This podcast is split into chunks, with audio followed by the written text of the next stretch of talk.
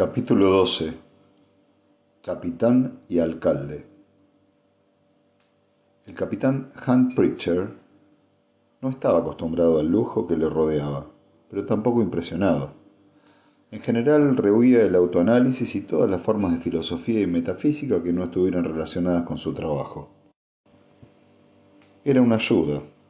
Su trabajo consistía en gran parte en lo que el Departamento de Guerra llamaba inteligencia los sofisticados espionaje y los románticos servicios secretos. Desgraciadamente, pese a los frívolos comentarios de la televisión, inteligencia, espionaje y servicio secreto era, cuando más, un sórdido asunto de rutina interrumpida y mala fe.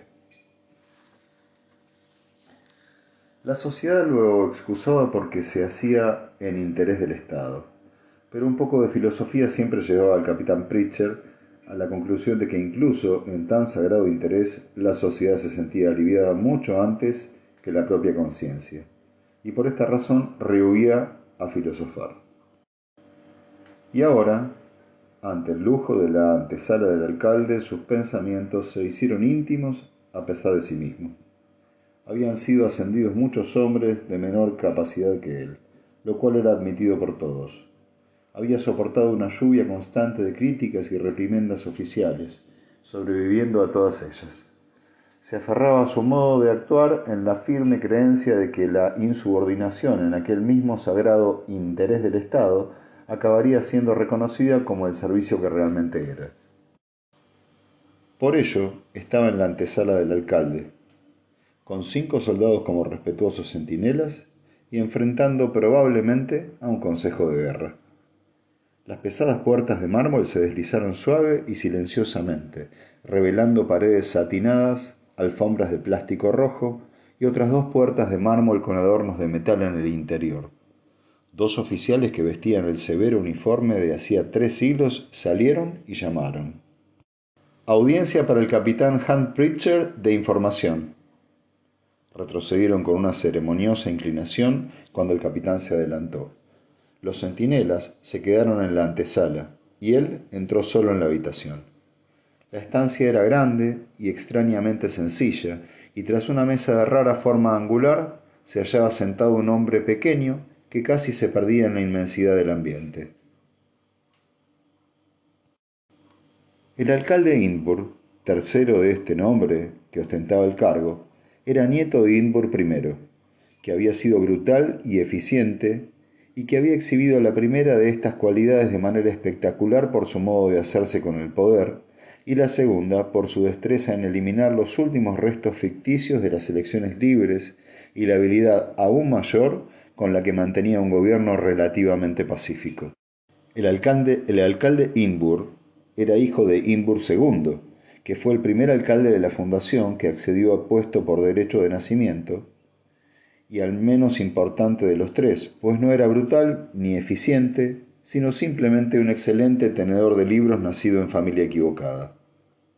Inburg III era una peculiar combinación de características hechas a su medida.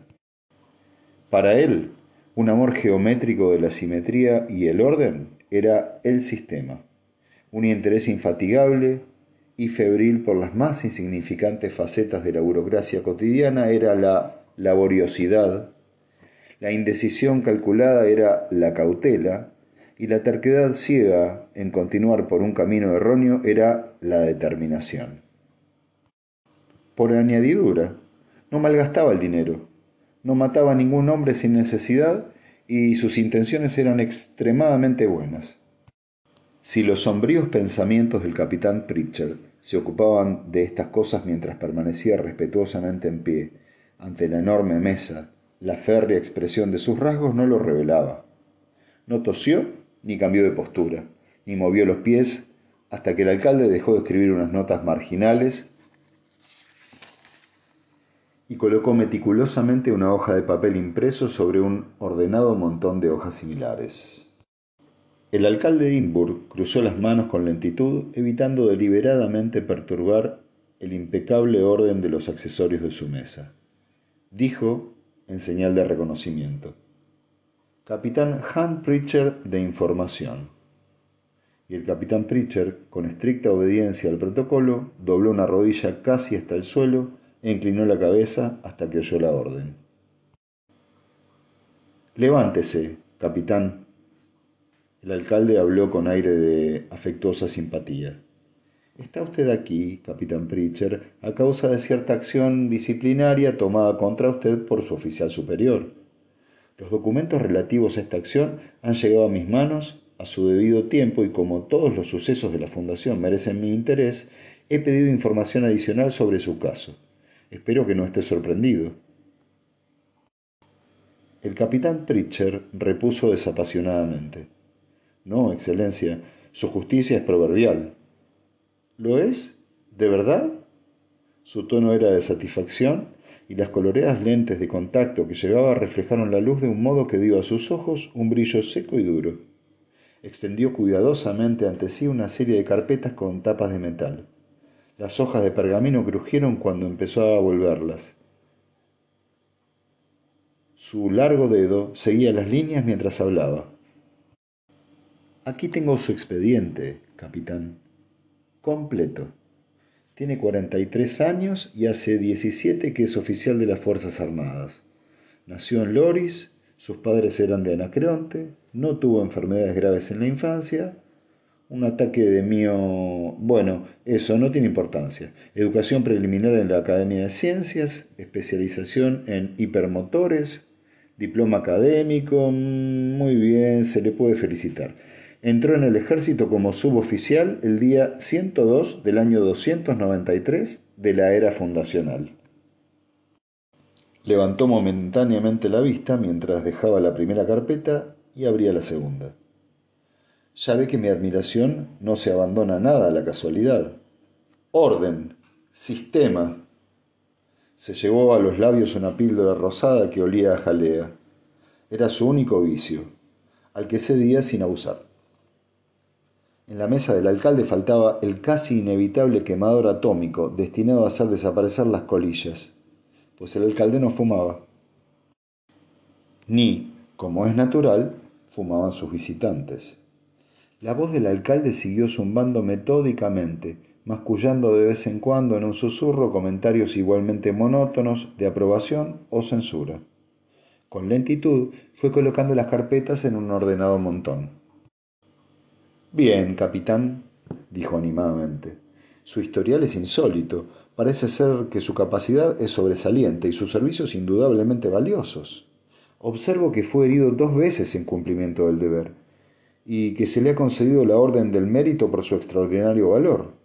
Estos son hechos a tener muy en cuenta. El rostro impasible del capitán Pritchard no se suavizó. Permaneció en su rígida posición. El protocolo exigía que un súbdito honrado por el alcalde con una audiencia no tomara asiento punto que tal vez innecesariamente recalcado por el hecho de que en la habitación solo existía una silla, la ocupaba el alcalde, por supuesto. El protocolo exigía también que no se pronunciaran más palabras que las necesarias para responder a una pregunta directa. Los ojos de Indburg se clavaron en el oficial y su voz adquirió dureza y ponderosidad.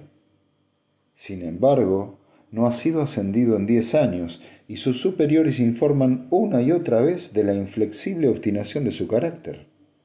Le describen como crónicamente insubordinado, incapaz de mantener una actitud correcta hacia sus oficiales superiores, en apariencia nada interesado en mantener relaciones amistosas con sus colegas y, además, incurable pendenciero. ¿Cómo explica usted todo esto, capitán? Excelencia, Hago lo que me parece justo. Mis actos al servicio del Estado y mis heridas por su causa prueban que lo que me parece justo está de acuerdo con los intereses del Estado. Una declaración muy patriótica, capitán, pero no deja de ser una doctrina peligrosa. Hablaremos de eso más tarde. Específicamente, le han acusado de rechazar una misión por tres veces a la vista de órdenes firmadas por mis delegados legales. ¿Qué tiene que alegar a esto? Excelencia, la misión carece de interés en unos momentos críticos en que asuntos de primordial importancia están siendo ignorados. Ah, ¿y quién le dice que los asuntos de que habla son de importancia primordial Y si lo son, ¿quién le dice que son ignorados?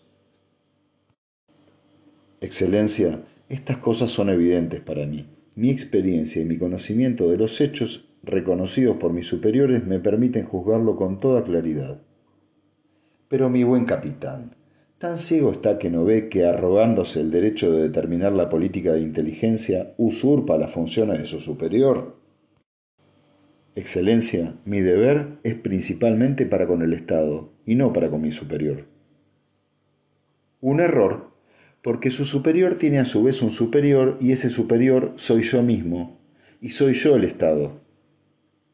Pero no tema, no tendrá motivos para quejarse de esta justicia mía que usted llama proverbial. Explique con sus propias palabras la naturaleza de su falta de disciplina que ha originado todo esto. Excelencia, mi deber es primordialmente para con el Estado y no consiste en llevar la vida de un marino mercante retirado en el mundo de Calgan. Mis instrucciones eran dirigir la actividad de la Fundación en el planeta y perfeccionar una organización que ha de actuar de freno contra el señor guerrero de Calgan, particularmente en lo concerniente a su política exterior. Ya estoy enterado de esto. Continúe. Excelencia, mis informes han subrayado constantemente las posiciones estratégicas de Calgan y los sistemas que controla. He informado de la ambición del señor guerrero, de sus recursos, de su determinación de extender sus dominios y de su cordialidad o, tal vez, neutralidad hacia la Fundación. He leído sus informes con atención. Siga. Excelencia, regresé hace dos meses. Entonces no había señales de una guerra inminente. La única señal era una capacidad casi superflua de repeler cualquier ataque. Hace un mes, un desconocido y afortunado soldado conquistó Calgan sin lucha. Al parecer, el hombre que fue señor guerrero de Calgan ya no vive. Los hombres no hablan de traición, hablan solo del poder y del genio de ese extraño caudillo, el mulo. ¿El qué? El alcalde se inclinó hacia adelante y pareció ofendido. Excelencia, se le conoce como el mulo. En realidad se habla muy poco de él, pero yo he recopilado todos los rumores y he entresacado los que me parecen más probables.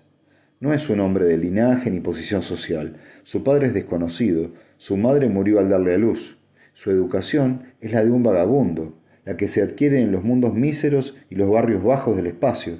No tiene otro nombre que el de mulo, nombre que, según dicen, se ha dado a sí mismo y que significa, de acuerdo con la creencia popular, su inmensa fuerza física y su terquedad de propósito. ¿Cuál es su fuerza militar, capitán? No me interesa la física. Excelencia, la gente habla de enormes flotas, pero pueden estar influenciados por la extraña caída de Calgan. El territorio que controla no es grande, aunque es imposible determinar sus límites exactos. Pese a todo, ese hombre ha de ser investigado. Mmm, claro, claro. El alcalde se sumió en una meditación y dibujó lentamente seis cuadros colocados en posición hexagonal sobre la primera hoja de un cuaderno que después arrancó, dobló limpiamente en tres partes e introdujo en la ranura de la papelera que había a la derecha de la mesa. El papel cayó hacia una limpia y silenciosa desintegración atómica. Ahora, dígame, capitán, ¿cuál es la alternativa? Me ha dicho lo que debe ser investigado.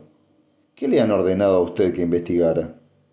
Excelencia, Parece ser que hay una, hay una guarida de ratas en el espacio que no paga sus impuestos. Ah, ¿y eso es todo? ¿Usted ignora, y nadie se lo ha dicho, que esos hombres que no pagan los impuestos son descendientes de los salvajes comerciantes de nuestros primeros tiempos? Anarquistas, rebeldes, maníacos sociales que proclaman su descendencia de la fundación y se burlan de la cultura de la fundación. Usted ignora, y nadie se lo ha dicho, que esa guarida de ratas en el espacio no es una sino muchas, que son más numerosas de lo que imaginamos y conspiran juntas, una con la otra, y todas con los elementos criminales que aún existen por todo el territorio de la Fundación. Incluso aquí, capitán, incluso aquí. La momentánea fogosidad del alcalde se extinguió con rapidez. Usted lo ignora, capitán. Excelencia, estoy enterado de todo esto, pero como servidor del Estado he de servir fielmente, y el que más fielmente sirve es quien sirve a la verdad. Cualquiera que sea la implicación política de estos desechos de los antiguos comerciantes, los señores guerreros que han heredado las esquirlas del viejo imperio están en el poder. Los comerciantes no tienen armas ni recursos, ni siquiera unidad. Yo no soy un recaudador de impuestos a quien se envía para una misión infantil. Capitán Pritcher, usted es un soldado y ha de obedecer. Es un fallo haberle permitido llegar hasta el punto de no cumplir una orden mía. Tenga cuidado. Mi justicia no es simplemente debilidad, capitán. Ya ha, sido probado que los generales de la era imperial y los señores guerreros de la época actual son igualmente impotentes frente a nosotros. La ciencia de Seldon, que predice el curso de la fundación, no se basa en el heroísmo individual como usted parece creer, sino en las tendencias sociales y económicas de la historia. Ya hemos pasado con éxito por cuatro crisis, ¿no es verdad? Sí, excelencia, es verdad. Pero la ciencia de Seldon solo la conocía el propio Seldon, nosotros simplemente tenemos fe. En las tres primeras crisis, como me han enseñado una y otra vez, la fundación estaba en manos de sabios dirigentes que previeron la naturaleza de las crisis y tomaron las precauciones adecuadas. Sin ellos, ¿quién puede saberlo?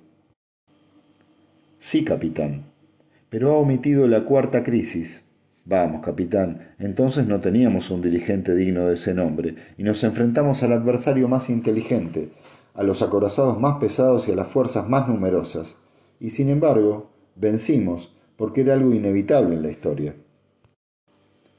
Excelencia, esto es cierto, pero esta historia que ha mencionado no fue inevitable hasta haber luchado desesperadamente durante más de un año. La victoria inevitable que ganamos nos costó 500 naves y medio millón de hombres.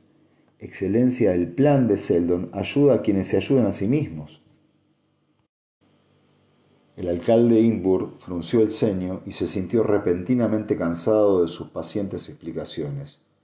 Se le ocurrió pensar que había tenido un fallo en su condolescencia con el capitán porque estaba siendo confundida con el permiso de discutir eternamente, de argumentar, de sumergirse en la dialéctica. Dijo con rigidez, Pese a ello, capitán, Seldon garantiza la victoria sobre los señores guerreros, y en estos momentos tan atareados no puedo permitirme el lujo de dispersar nuestro esfuerzo. Estos comerciantes que usted quiere ignorar son descendientes de la Fundación. Una guerra con ellos representaría una guerra civil. El plan Seldon no nos garantiza nada a este respecto, puesto que tanto ellos como nosotros constituimos la Fundación. Así pues, es preciso dominarlos. Ya conoce usted sus órdenes. Excelencia, no se le ha formulado ninguna pregunta, capitán. Ya conoce sus órdenes y las obedecerá. Más discusión de cualquier índole conmigo, con quienes representan o con quienes me representan, será considerada como traición. Puede retirarse. El capitán Han Pritchard dobló de nuevo la rodilla y se retiró caminando lentamente hacia atrás. El alcalde Inburg tercero de su nombre y segundo alcalde en la historia de la fundación, que había accedido al puesto por derecho de nacimiento, recobró su equilibrio y levantó otra hoja de papel del montón que tenía a su izquierda. Era un informe sobre el ahorro de fondos derivado de la reducción de bordes de espuma metálica en los uniformes de la fuerza policial. El alcalde Inburg tachó una coma superflua, corrigió una falta de ortografía, hizo tres observaciones al margen y colocó el pliego sobre el ordenado montón de su derecha. Levantó otro papel del también ordenado montón de su izquierda. El capitán Han Pritcher de información encontró una cápsula personal esperándole cuando regresó al cuartel. Contenía órdenes precisas, subrayadas con lápiz rojo y cubiertas con el sello de urgente.